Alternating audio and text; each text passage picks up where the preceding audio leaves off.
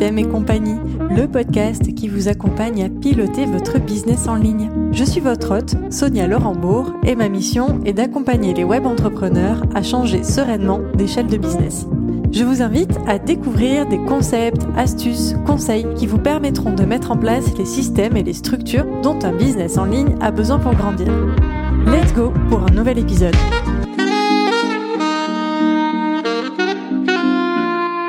Hello bienvenue sur cet épisode numéro 4 de Système et compagnie. Je suis ravie de vous y accueillir. Aujourd'hui, on part sur un format interview et pour changer un petit peu, j'ai interviewé, j'ai invité un business manager pour venir nous parler de système et de structuration. On a souvent en fait euh, la vision du, euh, du, dirigeant, du visionnaire qui souvent, et c'est normal, hein, c'est eux qui portent la voix de leur entreprise, donc viennent partager avec nous euh, leur structuration, leur, leur, leurs coulisses finalement. Et aujourd'hui, j'ai invité Marc de Marketing Mania, qui est donc le business manager de Marketing Mania que vous connaissez certainement, euh, pour nous parler, ben, nous partager un petit peu à quoi ressemble euh, la structuration, les systèmes chez Marketing Mania. Euh, vous allez voir qu'on a parlé de plein plein de sujets hyper passionnants, en tout cas que moi je trouve passionnants, euh, comme euh, à quoi ressemble la gestion et l'organisation du coup chez Marketing Mania ou dans ce type de business d'une manière générale. Vous allez également trouver les conseils de marque concernant le recrutement, on a beaucoup parlé de ça, et Prenez votre carnet de notes parce que il vous délivre vraiment plein plein de pépites. Et pour la petite information, sachez que moi-même, quand j'ai commencé à faire mes premiers recrutements et que je me suis formée sur le sujet, euh, Marketing Mania et ses recrutements faisaient partie des études de cas que j'ai menées, euh, tellement je trouvais leur système et leur fonctionnement absolument intéressant. Donc euh, vous allez avoir plein plein de pépites dans, ce, dans cet épisode. Et on a aussi beaucoup parlé de la relation entre Marc et Stan. alors la relation, c'est-à-dire comment trouver sa place finalement en tant qu'OBM et dirigeant. Euh, c'est pas toujours évident dans, les entreprises, euh, les entreprises en ligne, les business en ligne, et euh, vous allez voir un petit peu quel est le positionnement de Marc et Stan à ce niveau-là. Ça a été hyper passionnant à enregistrer. J'espère que cet épisode vous plaira autant qu'il m'a plu à, à tourner. Je vous laisse le découvrir et je vous souhaite une bonne écoute. Hello Marc et ravi de t'accueillir sur Système et compagnie. Comment vas-tu? Bah écoute, ça va très bien, merci Sonia. Bah, bonjour à toi et bah écoute, très content d'être là. Merci de, m'inviter euh, pour cet épisode. Bah écoute, euh, merci d'avoir accepté l'invitation. Euh, je vais rapidement te présenter parce que je pense que tout le monde ne sait pas forcément qui tu es. Marc, tu es le directeur des opérations chez Marketing Mania. Est-ce que c'est comme ça d'ailleurs que tu te définis, directeur des opérations, ou tu as un autre terme pour te définir? Euh, on, a plusieurs termes. On n'a jamais réussi à trouver véritablement euh, un seul terme qui, correspond parce que dans les faits, euh, tu, dois voir un peu les choses, mais en fait, c'est plein de tâches diverses et variées, donc c'est difficile d'encapsuler ça dans, un titre. du coup, oui, directeur des opérations, ça fonctionne. On avait aussi general manager, on avait aussi intégrateur. Mmh. Euh, tu peux avoir aussi COO, du coup, qui, correspond à un directeur des opérations. Mais globalement, oui, c'est ce terme-là, je pense qu'on peut employer, même si, du coup, c'est difficile de, de, vraiment réduire ça à un seul, un seul titre. Je plus sois à 300%. Je, je crois que j'ai dû passer deux ans à essayer de me trouver un titre qui me convenait bien. mais, mais oui, c'est, on peut dire directeur des opérations. Ça marche. Euh, du coup, tu travailles auprès de Stan, donc Stan Leloup, pour ceux qui ne le connaissent pas, sortez de votre grotte depuis plusieurs années. Euh, et du coup, en parcourant un petit peu le web euh, pour préparer notre émission, j'ai pas été étonnée en fait de découvrir que tu as eu mille vies entrepreneuriales avant de travailler chez Marketing Mania et que aujourd'hui encore, tu continues en fait d'entreprendre en side à côté de Marketing Mania donc, je vais faire une petite liste euh, rapidement de ce que j'ai trouvé. Tu as été cofondateur d'une marque de vêtements, directeur d'agence marketing, consultant, créateur de contenu. Et aujourd'hui, si je ne me trompe pas, tu es novelliste, en fait, en plus de ton rôle euh, de manager chez Marketing Mania. Est-ce que c'est bien ça? Ouais, c'est globalement ça. Euh, après, encore une fois, justement, on parlait du, titre juste avant. Euh, les titres peuvent dire euh, tout et tout et n'importe quoi, parce qu'effectivement, juste pour l'anecdote, le, fait d'être directeur d'agence voulait juste dire que j'avais créé mon agence et j'avais juste remarqué que les gens cherchaient directeur d'agence sur LinkedIn. Et du coup, j'avais mis ce, ce mot-là pour être plus, plus visible à ce niveau-là.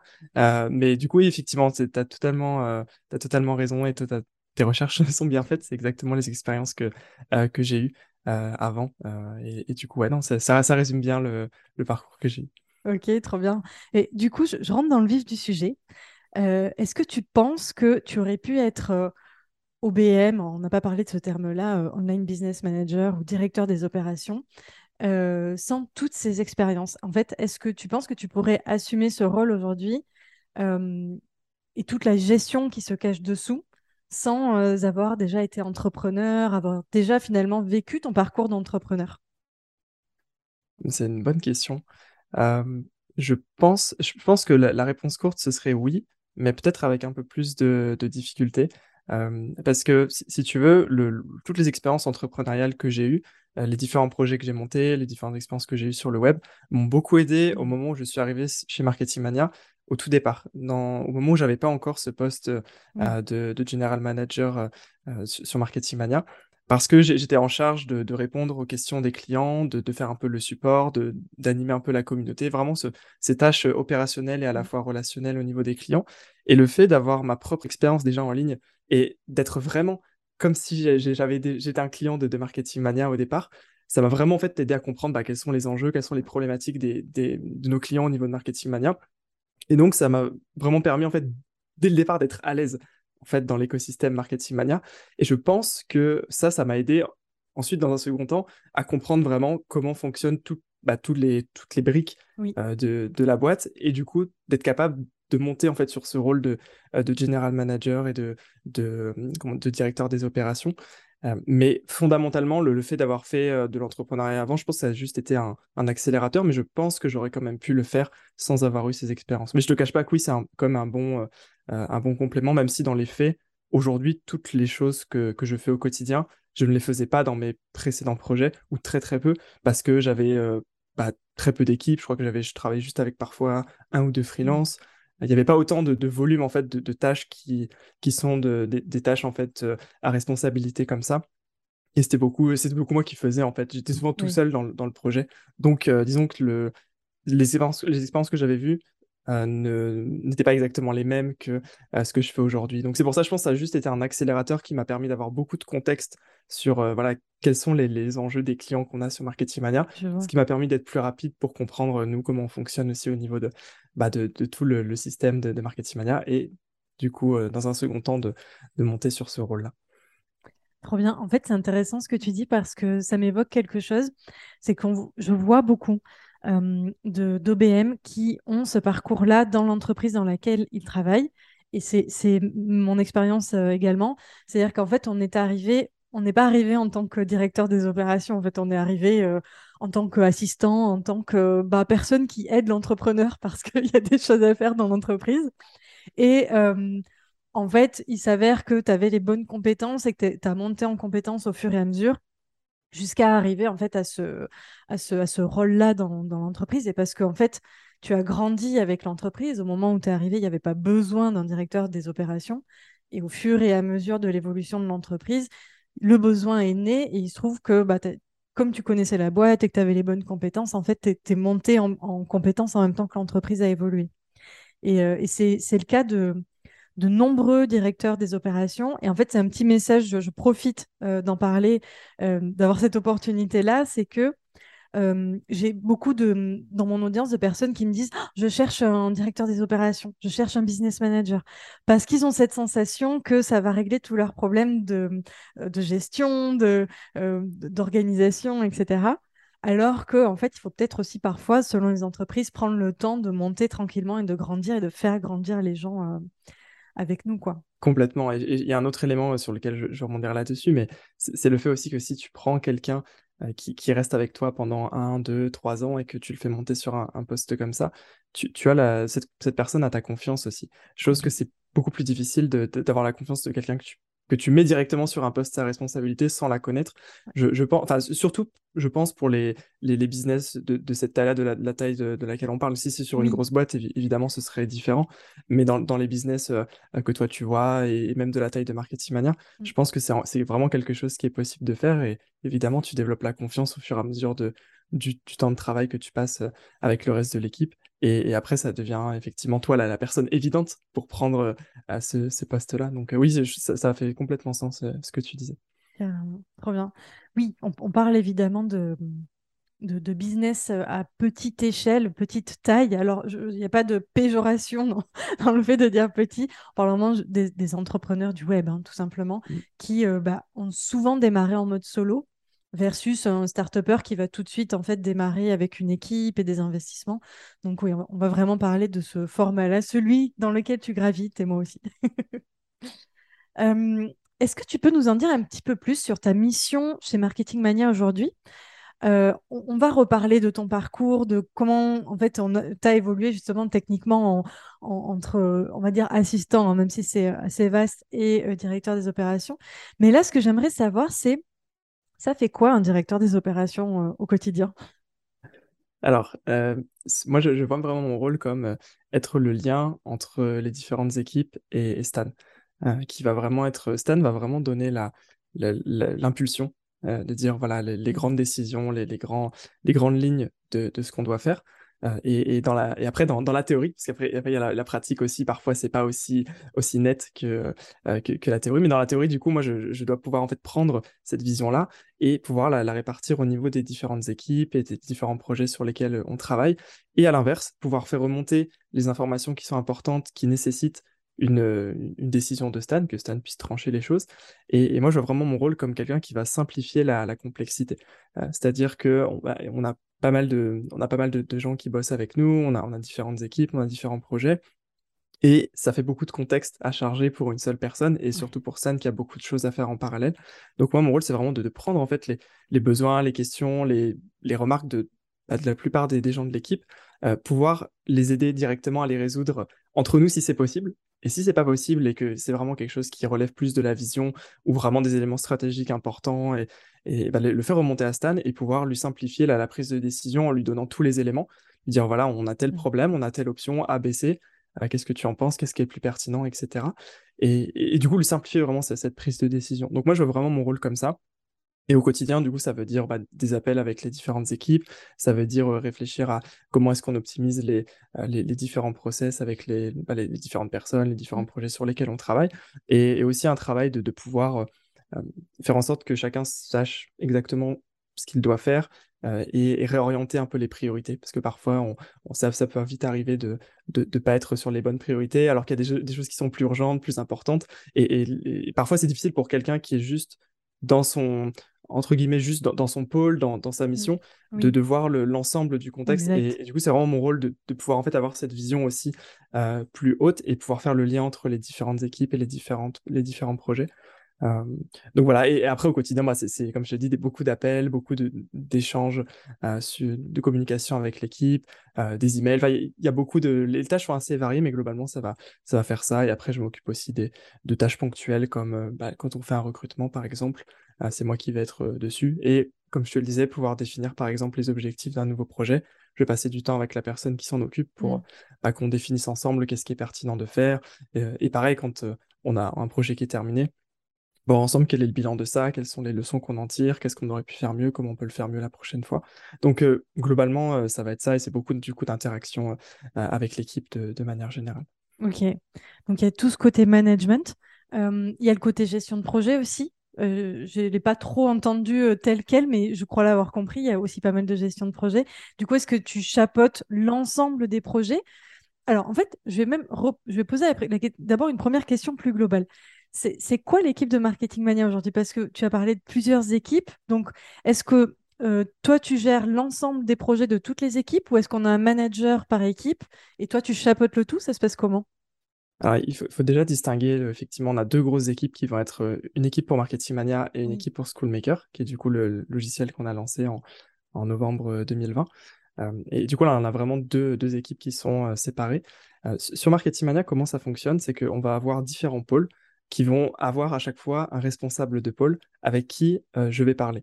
Donc, si tu veux, pour chaque pôle, ils ont, ils ont vraiment une mission spécifique. Typiquement, on a, on a le pôle création de contenu qui va être euh, le pôle qui contient les auteurs qu'on a sur Marketing Mania, plus euh, le monteur qu'on a euh, en interne. et du coup, là, leur rôle, il est très clair, c'est fournir les, scripts pour Stan, monter les vidéos, etc. Donc, on a un responsable qui va vraiment bah, à la fois être auteur, mais aussi faire en sorte que bah, là tout se passe bien, même au niveau du montage, etc. Et, moi, je vais juste parler avec lui pour voir est-ce que lui a des problématiques dans son pôle, etc. Est-ce qu'il y a des choses qu'il faut faire remonter? Et ça va être la même chose pour les différents pôles. Donc, on va avoir un pôle sur le copywriting, on va avoir un pôle sur le, support et l'opérationnel, et un pôle sur la, création de formation également. et, et, du coup, à chaque fois avec un responsable qui, avec qui je vais parler. Donc, en fait, je ne parle pas avec vraiment tout le monde dans l'équipe. Mais aujourd'hui, parfois, quand je te dis pôle, en fait, il n'y a qu'une personne dedans. C'est possible Donc, euh, donc, parfois, je parle quand même avec euh, toutes les personnes du pôle, ça dépend. Et, et, sur Schoolmaker, on a un petit peu le même principe, euh, sauf que le, les pôles sont différents. On va avoir un pôle qui est focalisé sur le produit, donc avec notamment les, les, développeurs, un pôle sur le marketing, un pôle sur l'opérationnel et, et, le support. Et donc, en fait, le, principe est, est, comme ça, c'est qu'à chaque fois, on a un responsable de pôle qui discute lui-même avec les gens de, de son équipe, qui va parler avec moi et, je vais parler avec Stan euh, derrière. Voilà un petit peu l'organisation euh, à ce niveau-là. Super intéressant. Est-ce que vous avez des moments où vous vous voyez tous ensemble ou pas du tout? C'est juste la petite euh, curiosité. Vous faites des team building? euh, Oui, c'est un truc qu'on essaie de, mettre en place. On l'avait fait l'année dernière euh, en, présentiel. On s'était vu, pour ceux qui étaient possibles, enfin pour ceux qui, pouvaient venir, on s'était vu tous ensemble. et on, a prévu de refaire ça aussi cette année. après, on, a, on, a des appels avec l'ensemble de l'équipe, enfin séparés entre Schoolmaker et Marketing Mania, pour une fois par trimestre pouvoir en fait bah voilà, voir la vision. En fait, dès qu'on a défini les objectifs, on fait un appel pour en discuter, voir s'il y a des éléments qui en ressortent, est-ce qu'il euh, y a des, feedbacks euh, à, faire remonter là-dessus. Et ça permet aussi de, relancer un peu la vision, que tout le monde soit aligné, et, voilà, faire un, élément où on est tous ensemble, on peut en discuter, etc. Euh, c'est bien au niveau, au niveau de l'équipe, mais c'est vrai que faire les appels avec tout le monde, c'est pas toujours les appels qui ont le plus de, productivité. et, et d'ailleurs, pour la petite anecdote, au début, quand j'étais rentré sur Marketing Mania, on faisait des appels avec toute l'équipe. Euh, qui était composé de, cinq personnes. Euh, en fait, tous les lundis matins, on avait notre appel à cinq euh, pour définir le plan de la semaine, etc. Et, en fait, c'était, c'est beaucoup moins productif que ce qu'on fait aujourd'hui, où, le système est vraiment... On a quasiment que des appels à deux, en fait, deux, personnes à la fois. Et effectivement, ça arrive qu'on fasse des appels avec tout le monde, mais ça reste quand même plus rare. Et généralement, c'est quand on, a atteint un, certain cap, un trimestre ou un cycle, et, qu'on veut relancer, le, qu'on veut vraiment être aligné en termes de vision, euh, qu'on va faire euh, ces appels-là. Oui, je vois, c'est plus des appels d'animation finalement d'équipe que concrètement des appels euh, de, productivité où vraiment on va sortir quelque chose de la réunion. L'idée, c'est plus d'être ensemble, de, transmettre, entre guillemets, ce qui vient d'en haut et, de bien rediffuser et de s'assurer qu'on soit tous sur la même longueur d'onde pour les trois prochains mois, etc. Exactement.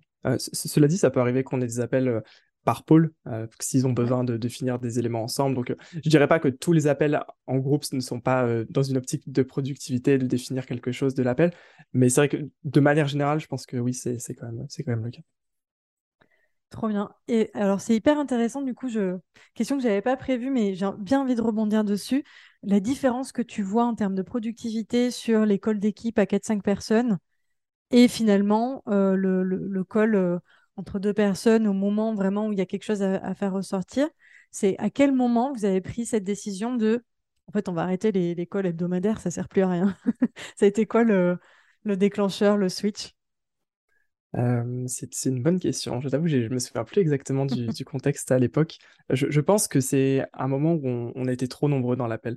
Euh, je crois qu'à partir du moment où on est passé à 6 ou 7, je hmm. crois, en fait, ça, ça, ça faisait pas trop de sens parce qu'il y avait beaucoup de choses dont une partie de l'équipe parlait, qui ne concernait pas les autres, et, les appels duraient beaucoup plus longtemps. D'un appel qui devait durer, je crois, une heure, on passait à des choses qui duraient deux heures, deux heures et demie, et, le temps de parole n'était pas toujours le même pour tout le monde. Hein, donc l'idée de, de, se caler, en fait, à chaque fois, voilà, 30 minutes d'appel avec à chaque fois la personne concernée, de ne parler que de son sujet, bah, était quand même beaucoup plus efficace que de, laisser en théorie suffisamment de temps pour tout le monde, mais on sait très bien que dans un appel, ça, ça déborde toujours, même si y a un ordre du jour, c'est difficile de, le maintenir à chaque fois. Donc je, pense que le, trigger, enfin le, déclencheur, ça a vraiment été ce moment où on a été, je crois, plus que 6, euh, plus que 6 ou 7 dans, l'équipe.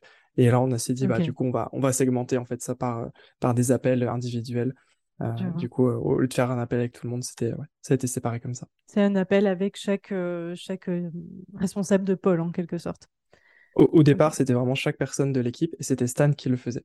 D'accord. Euh, et, du coup, c'est comme ça qu'on le faisait parce qu'il n'y avait pas encore tant de monde que ça, on n'était pas encore vraiment structuré en pôle. Et après seulement quand là on a commencé à changer un peu nos process et, et qu'il y a eu encore plus de monde et qu'on a pu commencer à créer vraiment des pôles où il y avait plusieurs personnes, c'est là qu'on a un peu switché sur un modèle où moi, je faisais les appels avec les, responsables de pôle et les responsables de pôle faisaient les appels eux-mêmes avec les, personnes qui, étaient dans leur pôle. Ok. Oui, donc grosse structure hein, quand même euh, chez Marketing Mania. On dirait pas comme ça, euh, entre guillemets, c'est pas que c'est pas qu'on dirait pas qu'il y a du monde et que ça se passe bien, mais c'est voilà, on est vraiment dans les coulisses et c'est clairement, tu vois, moi-même, je travaille quand même dans une boîte et j'ai un, un, peu le même rôle que toi, une boîte en ligne. Et malgré tout, tu vois, c'est des choses qu'on a du mal à percevoir de l'extérieur. On se doute bien qu'il se passe quelque chose comme ça, mais euh, c'est pas forcément des choses qu'on perçoit. Donc merci pour ce partage. Je pense que ça va beaucoup inspirer sur euh, en fait comment je m'organise en fait?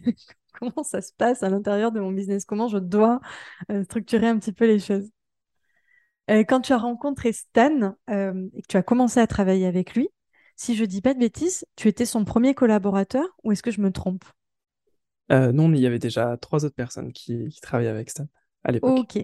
Ok, euh. d'accord. Et alors, du coup, est-ce que tu peux me dire quels étaient les rôles qui étaient déjà euh, remplis à ce moment-là? Et quels étaient finalement les. Est-ce que tu saurais me dire les premiers besoins en délégation chez Marketing Mania, à quoi ça ressemblait? Ouais. Ouais, je peux, je peux te, je peux, t'en parler de ça. Du coup, euh, j'ai pas le, la date exacte du moment où Stan a, pris la, première personne avec lui, euh, mais euh, c'était une personne qui était vraiment un assistant à tout faire.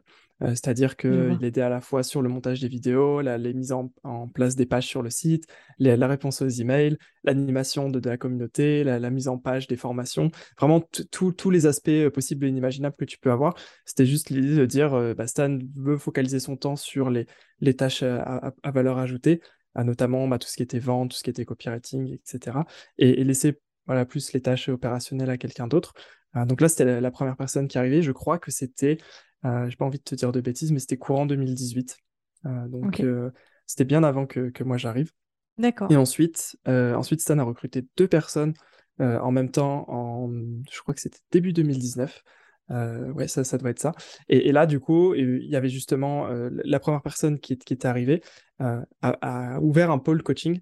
Donc en fait, il s'est un peu extrait si tu veux, de, de, de, de l'offre, de, comment dire, du business model actuel pour créer un petit peu un truc qui était euh, euh, en parallèle, qui n'existait pas. donc, il s'est vraiment occupé de développer ce, ce pôle coaching.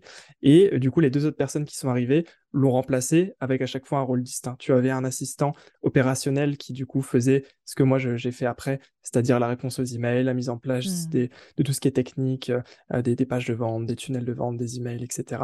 Et une autre personne qui était assistant euh, éditorial, du coup, qui faisait le montage des vidéos, la recherche des invités pour le podcast, euh, qui aidait sur la préparation des, scripts, euh, vraiment tout, tout, ce genre de choses plus, plus du coup, éditorial et, créatif. et ensuite, moi, je suis seulement arrivé après, parce que là, la personne qui était sur le pôle opérationnel et support voulait faire aussi du coaching, donc on, a grossi le pôle coaching à deux personnes. Et moi, j'ai remplacé en fait cette personne-là sur le support et l'opérationnel. Donc voilà, c'est un peu le, contexte. Euh. Donc en fait, les premiers besoins, c'était vraiment un peu déléguer tout ce qui était possible de déléguer. Et après, ça c'est vraiment, euh, euh, comment dire, comment dire ça, vraiment précisé sur voilà, on peut, on peut avoir deux rôles distincts, etc. donc voilà un peu. je sais pas si ça répond parfaitement à ta question, mais voilà un peu le, le contexte en fait. Oui, non, c'est hyper intéressant. Ça répond complètement à ma question, puis ça me fait, ça montre euh, que les deux aspects sur lesquels il y avait des besoins en recrutement au tout début, c'était la partie coaching et la partie opérationnelle. Et euh, en fait, je remarque que c'est souvent euh, les, deux, les deux pôles qu'on délègue généralement en premier, parce que le premier objectif, tu l'as très bien dit, c'est euh, décharger un maximum euh, le, dirigeant, quoi. C'est décharger un maximum l'entrepreneur euh, dans un premier temps. Et après, on voit ce qui se passe. Une fois qu'on on respire un petit peu, qu'on a sorti la tête de l'eau, on commence à se demander, OK, maintenant on va structurer, peut-être qu'il faut une personne de plus à tel endroit, une autre à tel endroit, etc. Mais c'est intéressant de voir que quand l'entreprise grandit, avant même de penser à, je veux un pôle euh, compta, administration, coaching, euh, contenu, tout ce que tu veux, il y a d'abord de, ok, je, gère le tout venant, l'opérationnel, la délivrabilité finalement de mon produit, et ensuite, euh, ensuite je structure. Du coup, on va passer un petit peu sur les questions recrutement, délégation. chez Marketing Mania, pour moi, quand j'apprenais un peu toutes ces questions de de recrutement, vous avez été un, vrai modèle hein, à reproduire. C'est-à-dire que, sans vous mentir, quand j'ai dû faire mon, enfin sans te mentir, quand j'ai dû faire mon premier recrutement, j'ai vraiment euh, pris un recrutement marketing mania, je l'ai analysé de A à Z, par quoi ils font passer les personnes, quelles sont les questions qu'ils posent, etc. Vous faites partie, marketing mania, de ma formation, euh, auto-formation euh, pour apprendre à recruter. Du coup, forcément, j'avais envie d'aborder ce sujet avec toi, surtout que tu fais partie de la team recrutement quand il y en a dans l'équipe. Alors, toute première question, un peu plus, euh, comment dire, euh, euh, pas, directement intrinsèque à Marketing Mania, mais avec l'expérience que tu as, les recrutements que tu as fait, est-ce que tu as un avis sur le meilleur moment en fait pour recruter un collaborateur? Alors, quand je parle de recruter un collaborateur, je parle de quelqu'un qui va être avec nous sur le long terme. Euh, pas forcément d'un graphiste ou d'un community manager qu'on peut euh, avoir avec, à nos côtés, on va dire, de manière ponctuelle, mais plus, OK, je vais faire mon premier vrai recrutement, peu importe le statut juridique de la personne, mais c'est quoi le, le meilleur moment? On en a un tout petit peu parlé avant, mais j'aimerais bien avoir ton avis quand même. Ok, euh, je, pense que le, le, bon moment, c'est premièrement quand au niveau financier déjà c'est OK pour pouvoir mmh. payer la personne sans être dans, dans, la panique de toujours devoir euh, faire plus de chiffres pour, euh, pour alimenter. Enfin, parce qu'en fait, dès que tu as quelqu'un, tu as forcément la responsabilité de pouvoir faire subsister cette personne-là qui bosse avec toi, etc. Donc, je pense, évidemment, c'est le premier critère.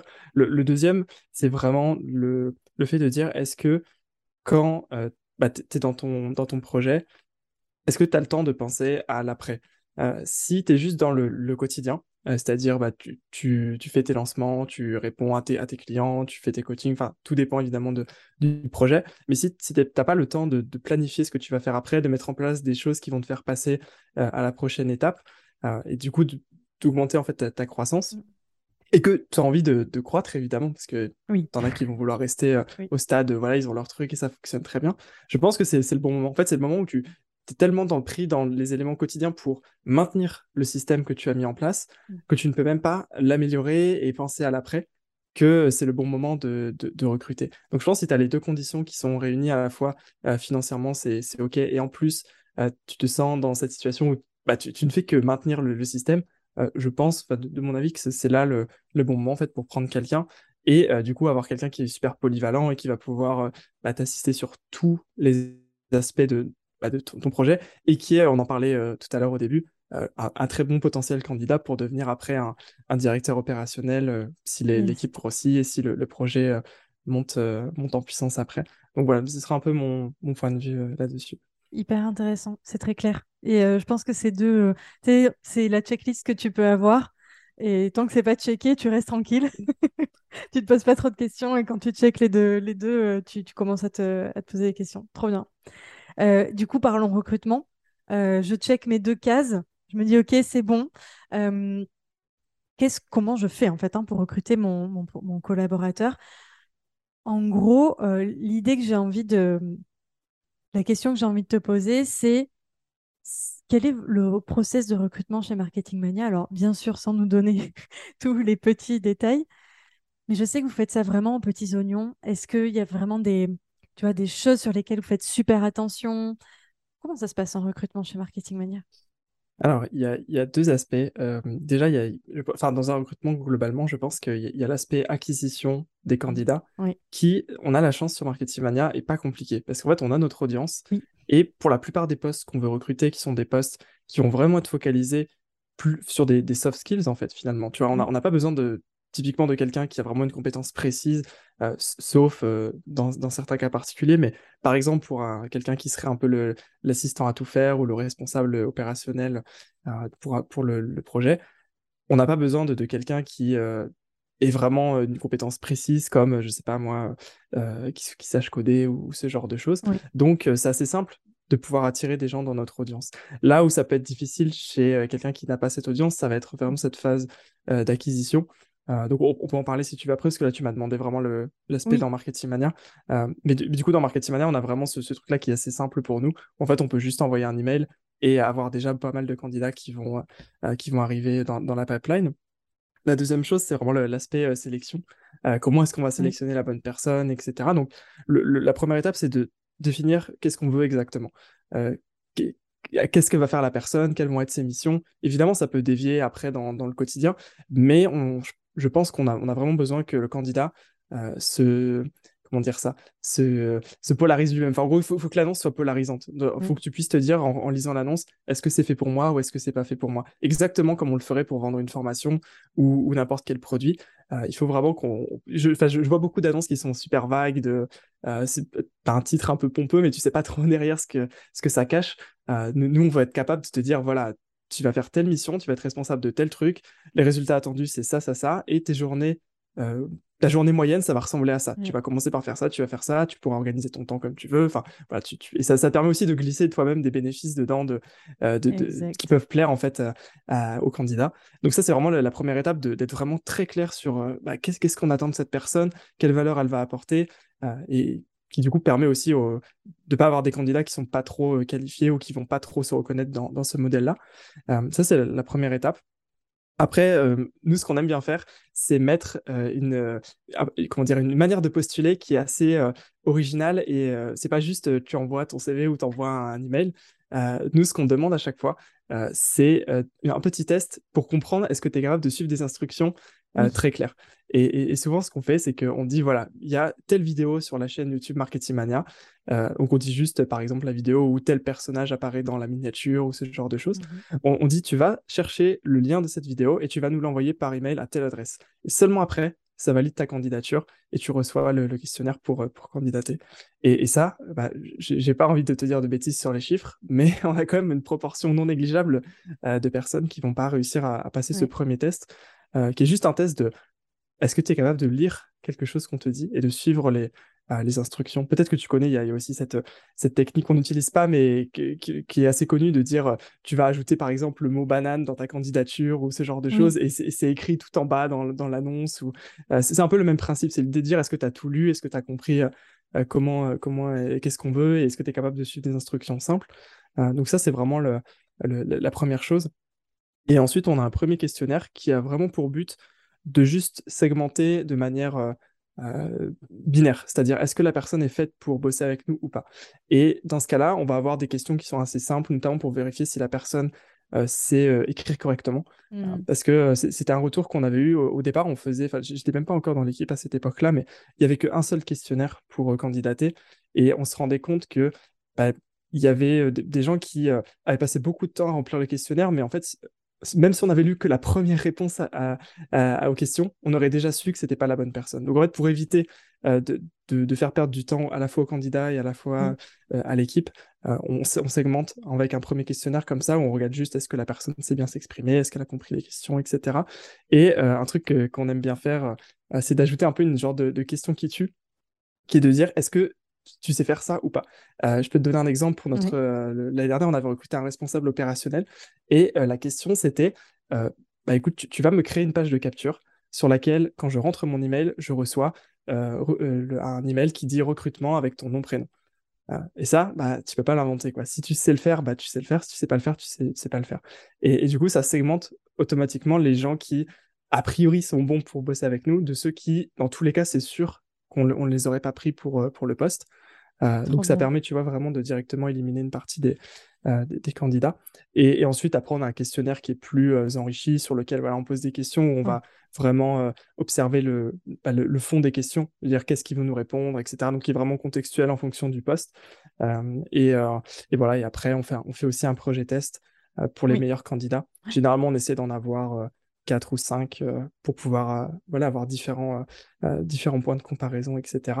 Et un élément que, que j'ai trouvé vraiment pertinent dans la manière dont on fait les recrutements, c'est de dire qu'on ne parle pas, on ne fait pas d'entretien avec le candidat avant qu'il ait fait le projet test pour ne pas être biaisé par la personnalité de la personne et ce genre de choses. Parce que, en fait, ce qui a vraiment de la valeur, c'est qu'est-ce qu'il est capable de produire plutôt que qu'est-ce qu'il est capable de raconter. Et, et, en fait, naturellement, on peut se faire biaiser en parlant avec les gens. Euh, alors que si euh, on voit d'abord son travail sans avoir pu communiquer euh, vraiment beaucoup avec la personne, bah, on est beaucoup moins biaisé, on a vraiment une base sur laquelle discuter. Donc voilà un peu comment, comment se présente le processus de recrutement. Donc c'est assez lourd. Tu vois, généralement, on ne peut pas recruter quelqu'un, en tout cas en faisant ce processus-là, en moins de un mois, un mois, six semaines, ça dépend. mais, mais voilà, du coup, comment on, comment on fonctionne. Et l'objectif, c'est vraiment d'avoir une personne qui est vraiment en accord avec ce qu'on recherche à chaque fois. Trop bien. Non, c'est hyper inspirant. Enfin, je me suis largement inspirée de toute façon de, ce que vous faites chez Marketing Mania. Et je trouve que, comment dire, l'idée, c'est d'avoir en tête qu'on peut segmenter comme ça son recrutement. Ça, c'est un peu le recrutement ultime, c'est celui où tu vas avoir beaucoup de monde déjà à l'entrée. Donc forcément, tu es obligé de, faire un tri comme ça parce que sinon, tu ne t'en sors tout simplement pas et puis après, on adapte hein, tout simplement. Si on a une toute petite entreprise et qu'on a beaucoup moins, comme tu dis, on attire beaucoup moins à l'entrée les candidats, on va pas se retrouver normalement avec 5 ou 600 candidatures. Donc, on peut réduire un petit peu le, un petit peu le, le process. Mais mmh. oui, oui, c'est hyper intéressant, inspirant.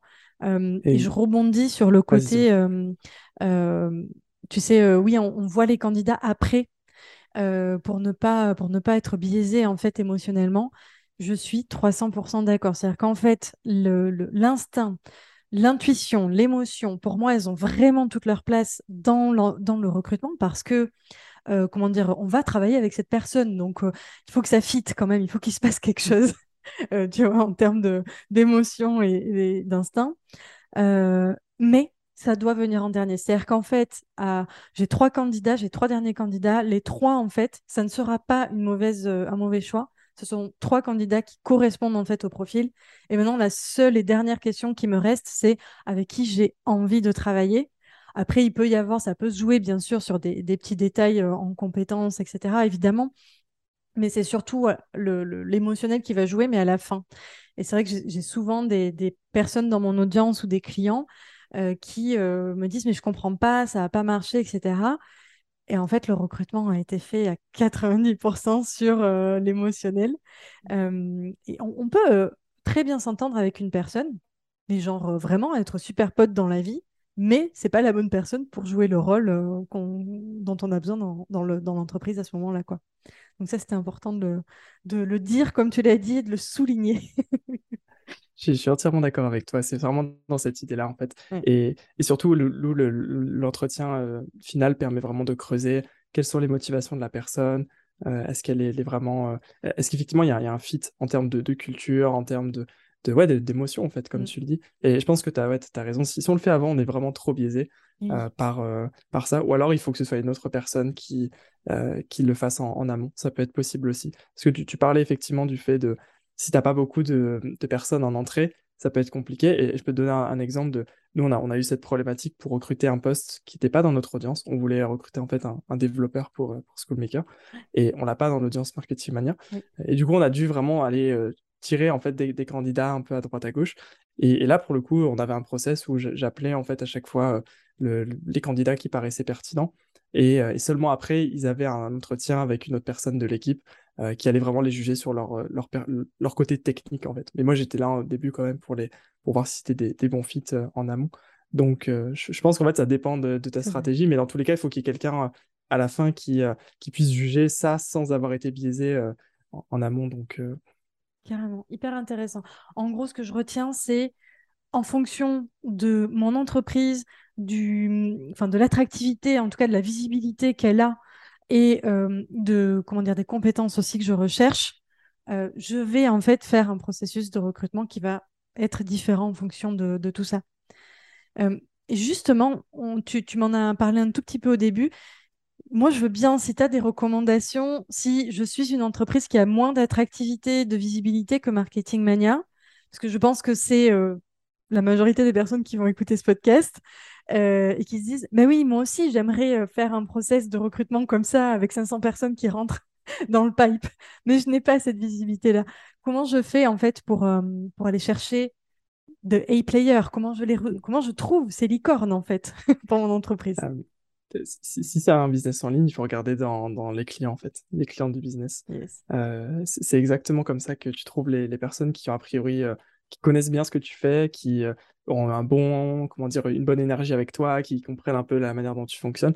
Et, finalement, la, le premier, euh, première personne qui bossait chez Marketing Mania, c'était un client qui était euh, hmm. probablement une des, personnes les plus actives dans la communauté à l'époque. Euh, donc c'était vraiment, je pense que le raisonnement de Stan à l'époque, c'était ça, c'était dire, je vois que cette personne, elle, interagit bien avec les autres, elle a un bon background sur ses expériences, elle a déjà monté des petits projets, etc. Bah voilà, on va, je vais lui proposer et ça se fait comme ça.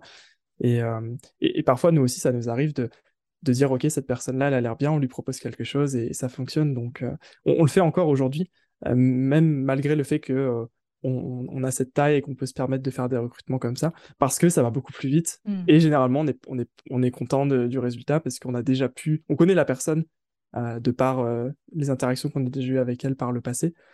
donc, en fait, les recrutements comme ça, annoncés publiquement avec beaucoup de, de volume et tout ça, ne sont faits que si on n'a pas le choix hmm. de. Si on peut pas faire autrement. Si on peut faire autrement et qu'on peut trouver quelqu'un qu'on est sûr que ça va matcher, etc., ben, on, le fait. Donc, euh, mon, conseil pour quelqu'un qui aurait. Euh, qui aurait pas du tout ce, volume et qui voilà voudrait prendre sa, son premier euh, la première personne avec qui bosser ce serait vraiment de regarder dans ses clients et de, de voir lesquels sont les plus les plus intéressants lesquels sont les plus actifs aussi et voir hmm. s'il y a peut-être une synergie à faire voilà, toi, tu avais d'autres euh, d'autres idées à ce niveau-là de comment c'était possible de, de faire? Oui, c'est l'audience en premier, en effet. Et euh, le, deuxième, la deuxième option que je propose généralement, c'est LinkedIn, parce que ça reste quand même un endroit où il y a beaucoup de freelance. Alors, je pars du principe que l'entrepreneur cherche à recruter dans un premier temps un freelance, et souvent ils sont dessus parce qu'ils cherchent du, en tout cas à faire du réseau sur euh, tout ce qui est entreprise, PME, start-up, etc. Donc, euh, c'est, et on a aussi, euh, deuxième, chose sur LinkedIn, on a aussi les, les employés, les salariés des start-up ou des autres entreprises plus classiques qui peuvent être super intéressants à, débaucher. Donc voilà, c'est en gros pour moi c'est les deux, c'est les deux points d'entrée. Après, il y a Malte et compagnie, mais je suis un peu moins, je suis un peu moins fan. Voilà, je suis un peu moins. Euh...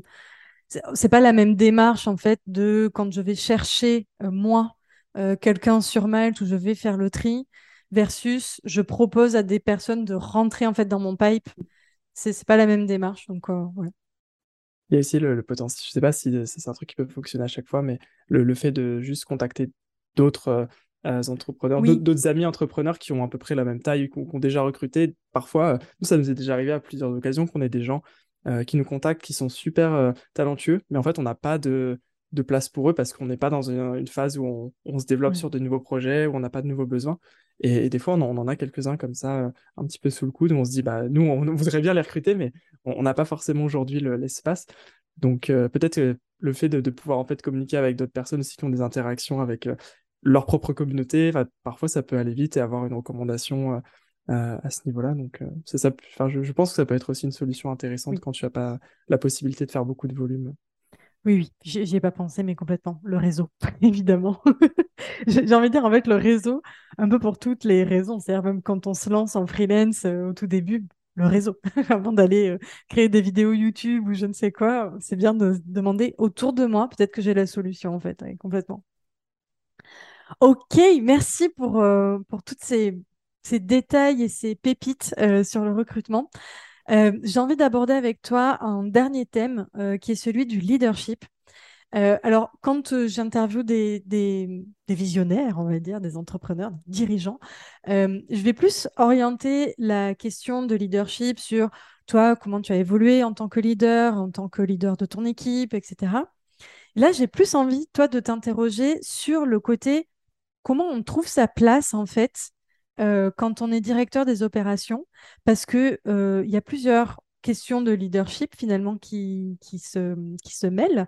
Euh, là, il y a celle du dirigeant qui, tu l'as très bien dit au début, en fait est là pour porter le projet, amener les autres dans, dans, son sillage et motiver tout le monde, faire en sorte en fait que tout le monde mange, boive et respire Marketing Mania. Il y a aussi, en fait, toi qui, qui, qui a une, sorte, une forme de leadership à, à, avoir parce que euh, au quotidien, c'est pas forcément Stan qui, qui va faire ce, ce travail-là. Donc, la question est vaste, il n'y a pas vraiment de question d'ailleurs, mais l'idée, c'est plus un petit peu de parler avec toi de cette question-là, comment tu le vis, comment ça s'est mis en place, etc. Ouais, c'est une, une, très bonne question. Et, et je pense que la, réponse n'est pas, euh, euh, elle est pas, euh, comment dire, noire et blanche. C'est vraiment un, processus qui est en constante évolution. Au, début, j'ai eu un peu de mal, tu vois, à, justement prendre ce leadership-là parce mmh. que tu sais pas exactement où est la limite. Et c'est difficile de, de, de, trouver quelle est la limite entre voilà, ce, ce, que je dois gérer, ce que Stan doit gérer. Et il y a encore aujourd'hui, tu vois, beaucoup de zones de recouvrement. Mais ce, qui n'est pas non plus une, une, chose si mauvaise parce que ça nous permet aussi d'échanger sur, euh, voilà, des, en fait, de ne pas être tout seul sur les, éléments. Euh, ça permet de, de voilà, de, de, pouvoir brainstormer sur, sur des choses. Et, et donc, c'est pas si, euh, si embêtant que ça. mais je, je, dirais que ce qui est, ce qui est difficile, c'est que c'est un rôle où tu dois jongler entre beaucoup d'éléments. je dois à la fois jongler, par exemple, entre quelle est la, vision pour Marketing Mania et Schoolmaker et quelles sont les, demandes de l'équipe. Tu vas faire un peu un, compromis entre, entre les deux de voilà, nous ce qu'on veut, ce qui est possible de faire, comment est-ce qu'on fait pour que euh, ça rentre et en même temps, je vais aussi jongler entre comment on fait pour maintenir le, le, workflow quotidien, les tâches quotidiennes, que, tout en fait se maintienne à flot et en même temps trouver des nouvelles idées pour que ça avance, même si c'est majoritairement plutôt un rôle visionnaire, euh, je pense qu'il y a quand même une, responsabilité. Euh, quand, toi, tu as une, vision globale, bah, forcément, tu, dois, tu vois toujours des éléments optimisés, etc. Euh, donc, on se, on se donne peut-être un peu du leadership, mais juste pour remettre le contexte à ce niveau-là, c'est vraiment jongler entre des, à chaque fois deux, extrêmes. de dire, voilà, comment est-ce que j'équilibre mon rôle entre il faut gérer le quotidien, mais en même temps, il faut trouver de nouvelles idées. Comment est-ce que j'appuie pour que la vision elle avance, mais en même temps, il y a des contraintes matérielles, d'équipe, enfin, d'emploi du temps aussi, de comment est-ce qu'on gère tout ça. Euh, et, donc, euh, bah, le, comment dire, le, moi, mon, mon, rôle de, leadership, je le vois vraiment en, étant, comme je te disais tout à l'heure, d'être le lien en fait entre l'équipe et Stan. Donc, euh, il y, a, deux frontières, si tu veux. Il y a la frontière entre, entre Stan et moi, de dire, voilà, Stan va prendre des, décisions stratégiques. Et parfois, moi, ça m'arrive aussi de, de, pouvoir prendre des décisions sur des éléments. Et au début, j'avais un petit peu de mal à le faire, mais après, je me suis rendu compte que parfois, bah, je faisais, en fait, ça, au contraire, c'était plus efficace de le faire et du coup, bah, petit à petit, tu vas en s'habituer, on prend plus de, de lead là-dessus. Et à l'inverse, il y a une frontière avec les équipes. De dire, euh, parfois, ça m'arrivait encore, tu vois, de, de faire des tâches euh, qui étaient euh, en fait des tâches de, de l'équipe finalement. et en fait, c'est pas spécialement mon mode de le faire, mais en fait, le fait d'avoir tellement l'habitude d'être un peu dans le quotidien, c'est une habitude qui est difficile à perdre.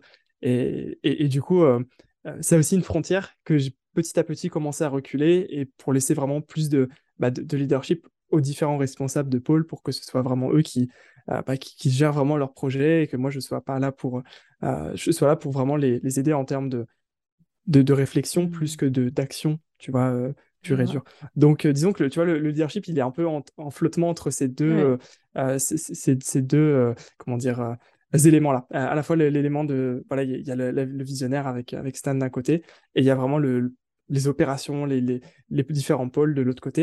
Et ben, je suis un peu en flottement entre les deux, avec parfois des recouvrements euh, d'un côté ou de l'autre.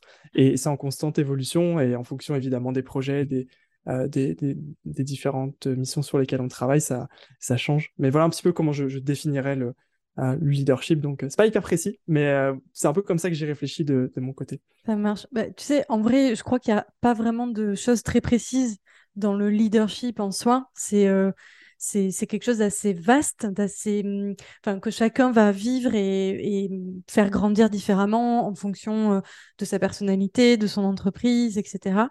Euh, en fonction des personnes avec qui tu travailles aussi, je pense que ça, ça, peut fluctuer. Euh, si tu te retrouves en face de, personnes à fort caractère ou, inversement, des personnes très introverties, etc. Donc oui, j'attendais pas de réponse particulière. par contre, c'est intéressant ce que tu dis parce que je me reconnais à 300%. Euh, et s'il y a des, OBM qui nous écoutent, euh, soyez rassurés, on, est un peu tous euh, dans ce, dans ce flottement, hein, je crois. tout simplement parce qu'on est dans des entreprises qui, sont en croissance, en fait. Et je crois que la structure est en mouvement constant.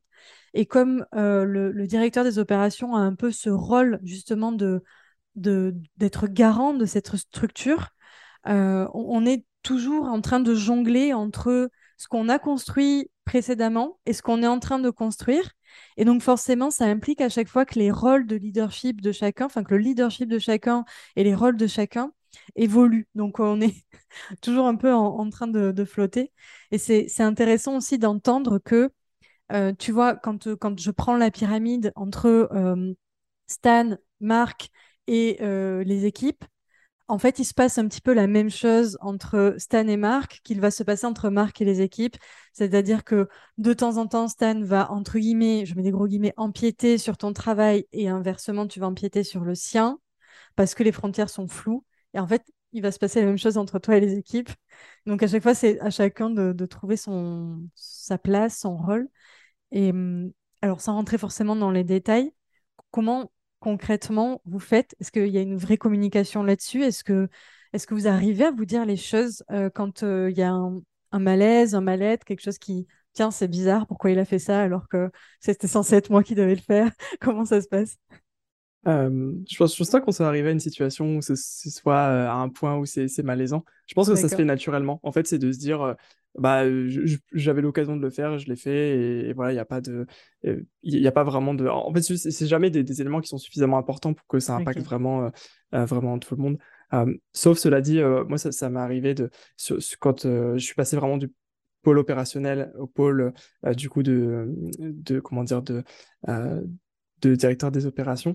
Euh, ça m'arrive encore de mettre pas mal les mains en fait dans le l'opérationnel et ça du coup j'ai vraiment dû apprendre à le retirer au fur et à mesure. Donc mmh. effectivement on en a parlé avec euh, les, personnes qui étaient euh, sur ce poste-là et petit à petit j'ai réussi en fait à, à, retirer, mais ça m'a quand même pris un, petit moment. Donc il n'y a jamais vraiment eu de situation où tu vois où c'est c'est malaisant ou, ça s'est pas bien passé. effectivement, le, seul truc, c'était d'être capable de s'en rendre compte et de pouvoir prendre les, les, actions pour le faire.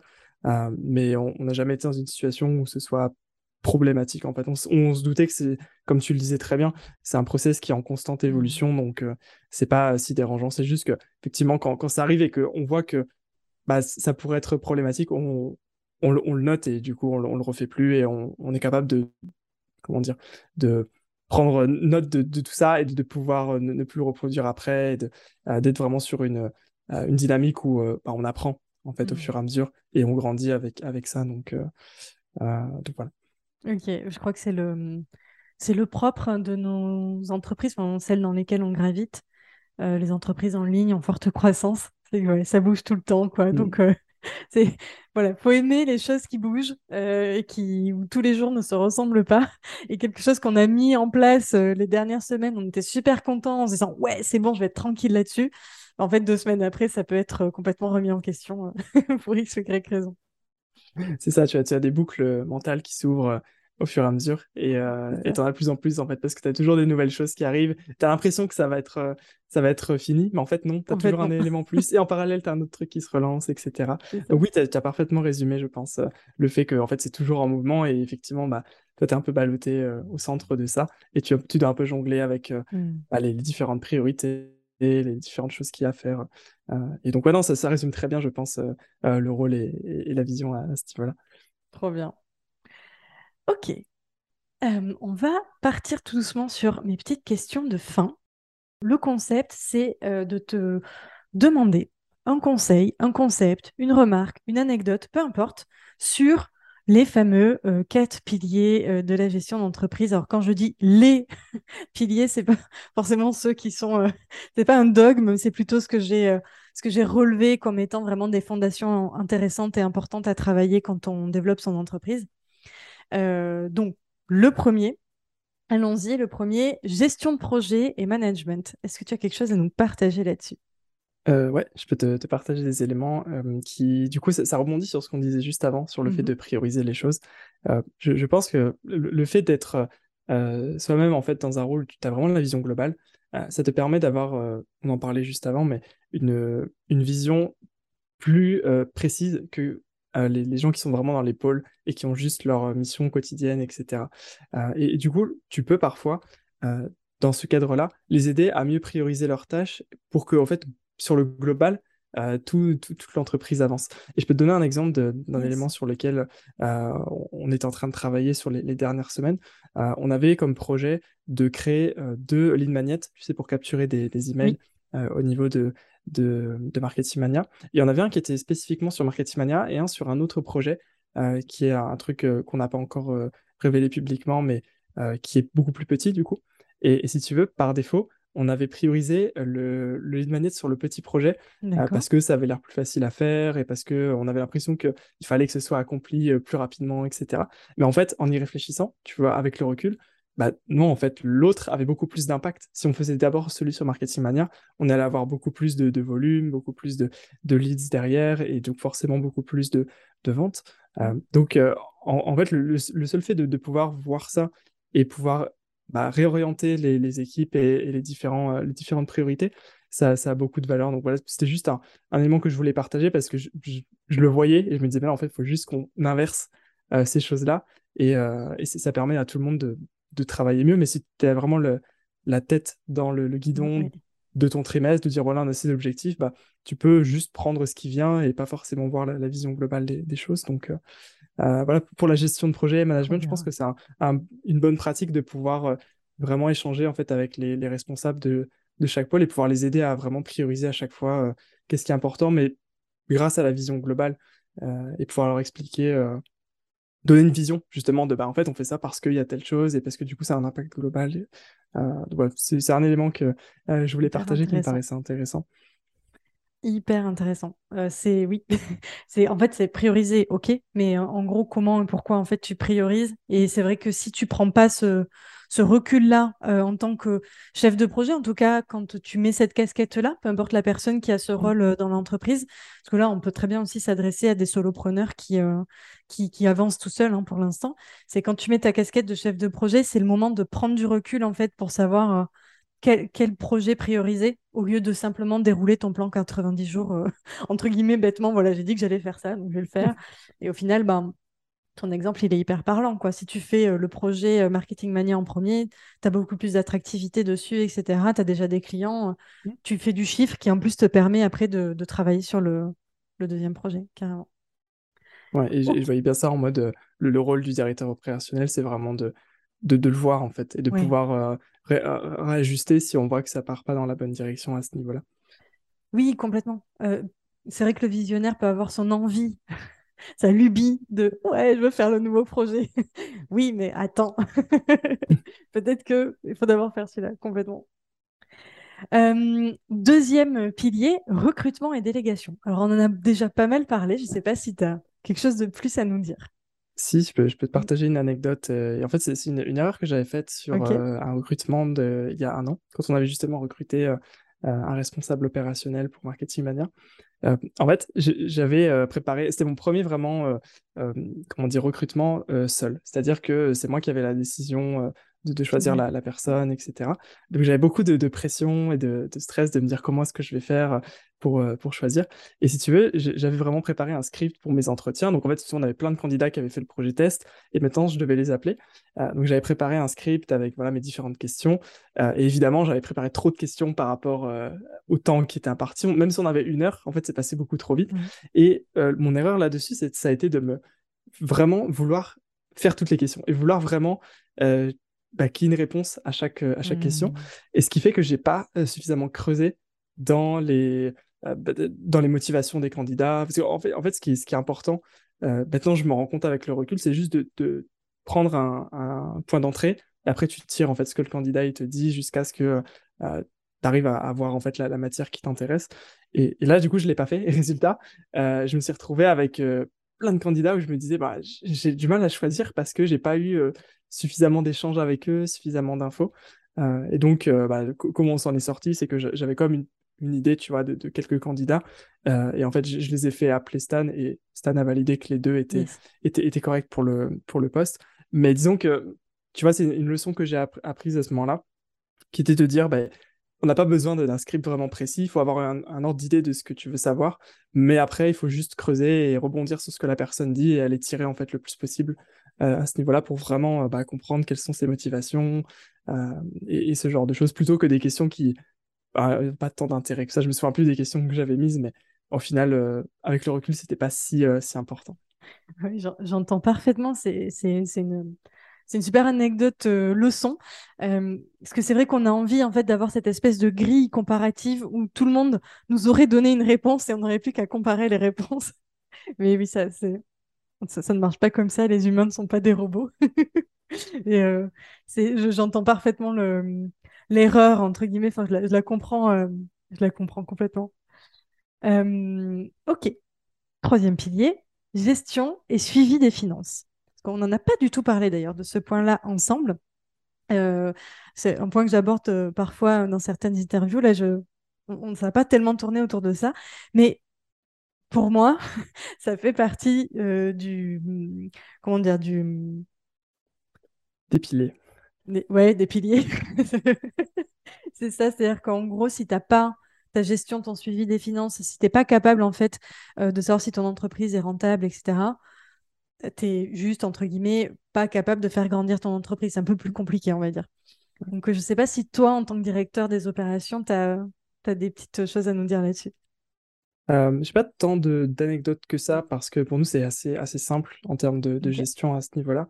Euh, un, élément que je peux partager qui, que, je, que je trouve, c'est un peu une, comment dire, une, une règle un peu tacite qu'on a au niveau de Marketing Mania, mmh qui est que on, ne, on ne dépense jamais ce, ce dont on n'a pas besoin.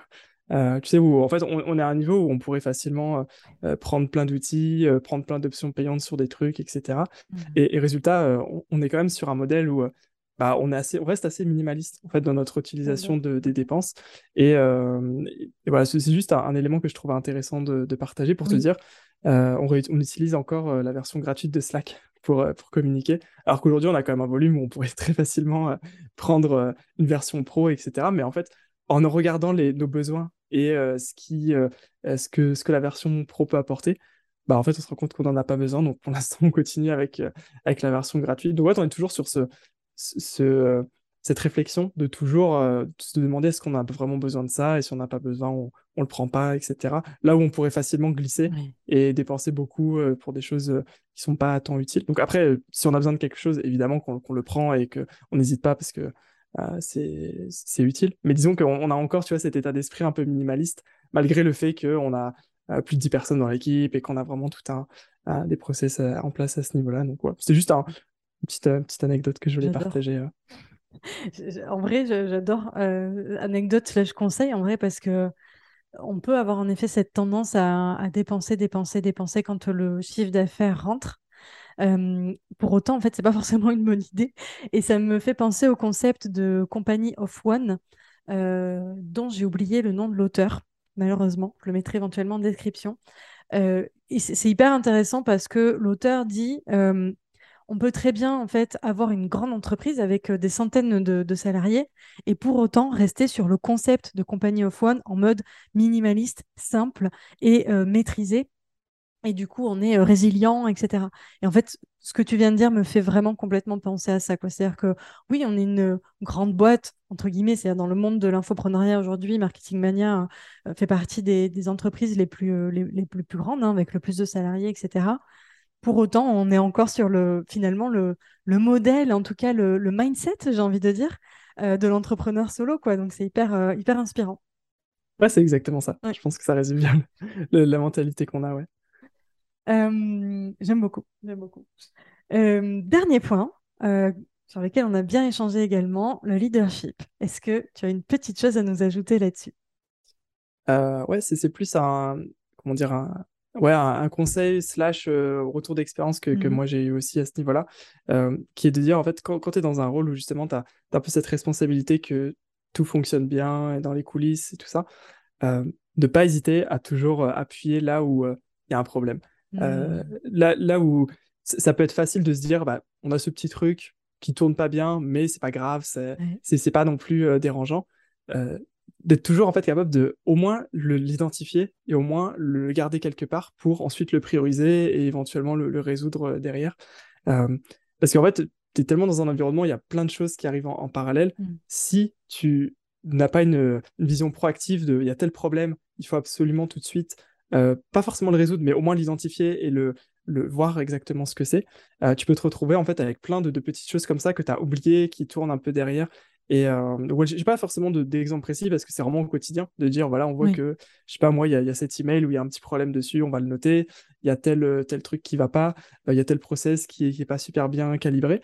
Et, moi, je vois vraiment dans, dans ce rôle de, de leadership de d'être capable d'aller en fait pointer du doigt, ok, il y a ça qui va pas, euh, c'est pas grave, on va retrouver une solution, mais au moins je le sais et euh, je, l'ai noté, j'ai le contexte sur ça. Euh, donc voilà, c'est un élément que je me suis rendu compte au fur et à mesure. Au début, j'avais pas forcément ce réflexe, mais en fait, je me dis c'est clairement ma responsabilité d'être capable de, de faire ça et de rien en fait laisser au hasard. il y a tous ces éléments qui sont sous entre guillemets ma responsabilité, mmh. donc c'est à moi de, de toujours vérifier que ça, ça, ça fonctionne bien, qu'il y a tels éléments. Et voilà, donc c'est un, un, petit peu vague, mais c'est un peu l'idée, tu vois, de toujours être dans une démarche proactive, de vouloir améliorer ce qu'on a déjà fait et, et, voilà, de, de, prendre le lead sur des choses, comment dire, de prendre le lead global en fait, de dire voilà, c'est moi qui ai la responsabilité globale du truc. Et tu sais, c'est un peu le, je sais pas si tu connais ce concept d'extreme ownership, mais c'est vraiment cette idée de dire dès qu'il y a un problème, tu, le prends comme si euh, c'est toi qui devais le, plus ou moins le résoudre et euh, tu essaies de réfléchir à une solution. Euh, donc voilà, ça c'est un peu mon, mon, point au niveau du, leadership. Ok, en gros, ce que j'entends, je traduis ma traduction, c'est en gros le leader, il, il laisse pas, il, il, met pas les, les, choses sous le tapis. Euh, le temps de, en se disant oui, bon, on verra plus tard, oui, bon, on verra plus tard. Non, non, le tapis dessous, c'est nickel en fait. il passe l'aspirateur régulièrement. c'est ça. Ou, du moins, il sait qu'il faut le passer, tu vois. Ou il sait qu'il y a tel problème. Euh, et oui, non, c'est, exactement ça. Mm. C'est vraiment le, de dire, ouais, on, on, laisse rien au hasard et on a vraiment ce, ce, truc où on va vraiment pointer du doigt les, choses qui vont pas. Et, en fait, de manière plus générale, je pense que c'est pour maintenir un certain standard dans, le, dans la boîte. Euh, parce que tu peux rapidement euh, dévier en fait de, standards que toi, tu as, fixé au départ. Et petit à petit, ça peut, ça peut dévier, ça peut se dégrader. Alors que si tu es toujours là pour dire, OK, non, ça, c'est acceptable, mais ça, c'est pas acceptable, bah, automatiquement, ça te permet de, maintenir en fait ce niveau de, standard de qualité sur ce que tu fais. Trop bien. Hyper intéressant. Et ma petite euh, dernière question de fin. Est-ce qu'il y a une ressource, Marc, qui t'a aidé, toi, dans ton parcours de, de directeur des opérations, de general manager? Est-ce qu'il y a quelque chose euh, Alors j'imagine c'est un tout, hein, de toute façon, en vrai, il n'y a pas un truc qui fait qu'on est devenu ce qu'on est, mais quelque chose qui t'a donné un, tilt, qui t'a qui t'a donné un déclic peut-être? Euh, Oui, il y a un bouquin euh, qui s'appelle Rocket Fuel. Peut-être que tu connais ce, bouquin-là. c'est un peu le, le, choix facile, mais ça m'a vraiment aidé à juste conceptualiser ce rôle et comprendre comment il pouvait y avoir une synergie entre, entre le visionnaire et le, et le comment dire l'intégrateur. Euh, et, ça, pour le coup, je l'ai lu bien, bien avant euh, passer sur ce rôle. Euh, si tu veux, on, avait quand même cette vision avec Stan de un jour que je puisse évoluer sur ce rôle-là. Et, du coup, grâce en fait à ça, ça m'a permis de vraiment comprendre c'est quoi l'enjeu, comment est-ce que je peux me positionner pour être cette personne-là à terme. Mmh.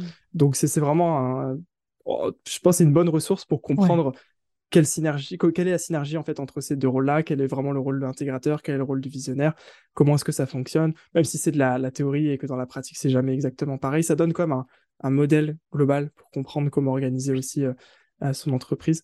Euh, donc ouais, c'est la ressource principale et après, j'ai pas de, effectivement comme tu disais, il n'y a pas de ressources spécifiques, mais quelque chose que j'ai commencé à faire il y a assez récemment qui fonctionne mmh. extrêmement bien. C'est c'est vraiment basique, mais c'est l'idée de dire de lire des, livres ou des ressources qui sont vraiment en accord avec ta problématique du moment.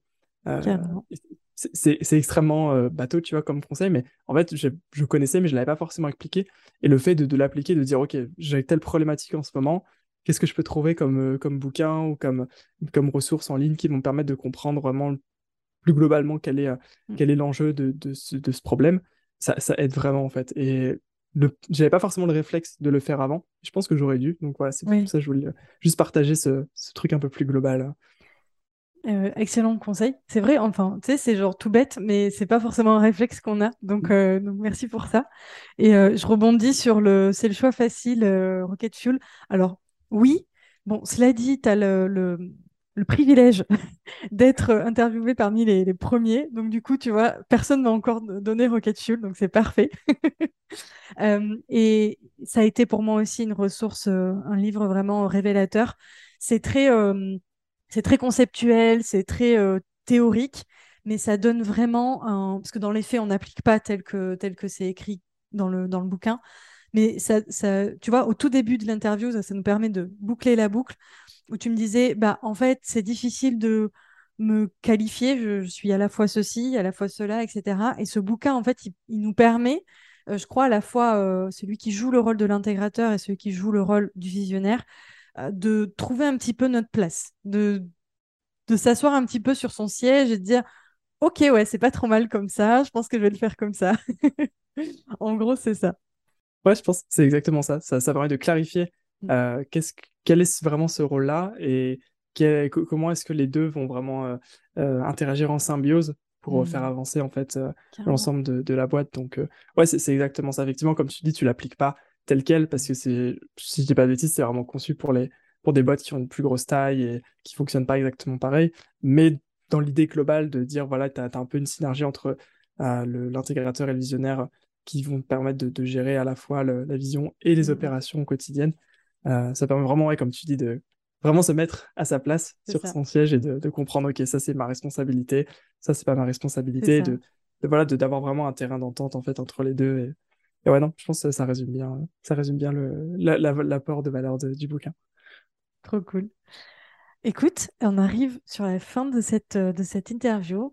Un immense merci Marc pour ce moment. Euh, je t'avoue que j'ai pas vu le temps passer. Je trouve ça passionnant de discuter avec les directeurs des opérations. je, je sais pas toi, mais moi j'en, rencontre pas non plus trop souvent. Tu vois, j'ai mon petit réseau, mais tu vois, on n'est pas non plus à papoter tous les jours sur ces questions. Donc j'ai trouvé ça super sympa. Euh, est-ce que tu as un petit mot pour la fin, un dernier conseil, quelque chose que tu voudrais dire? Euh, non, bah écoute, je, te remercie de, pour l'invitation encore. Et effectivement, euh, c'est pareil de mon côté, j'ai pas non plus énormément de, de contacts euh, comme ça. J'ai souvent du contact avec des visionnaires, de par les clients de Marketing Mania et, et le, réseau qu'on peut avoir. Mais effectivement, parler comme ça avec des gens qui sont dans, dans les coulisses, c'est vraiment très cool. Donc, merci encore pour l'invitation. Et c'était vraiment excellent de, de pouvoir échanger comme ça. Trop bien, on va se faire un club, club des OBM. Avec plaisir. encore tout merci, je te souhaite tout le meilleur et à très bientôt. Merci encore, à très vite. Merci d'avoir écouté l'épisode jusqu'au bout. Si vous l'avez apprécié, n'oubliez pas de vous abonner. Vous pouvez soutenir le podcast en laissant un avis sur Apple Podcast ou Spotify. Quant à moi, je vous souhaite une merveilleuse journée et je vous dis à très vite dans le prochain épisode.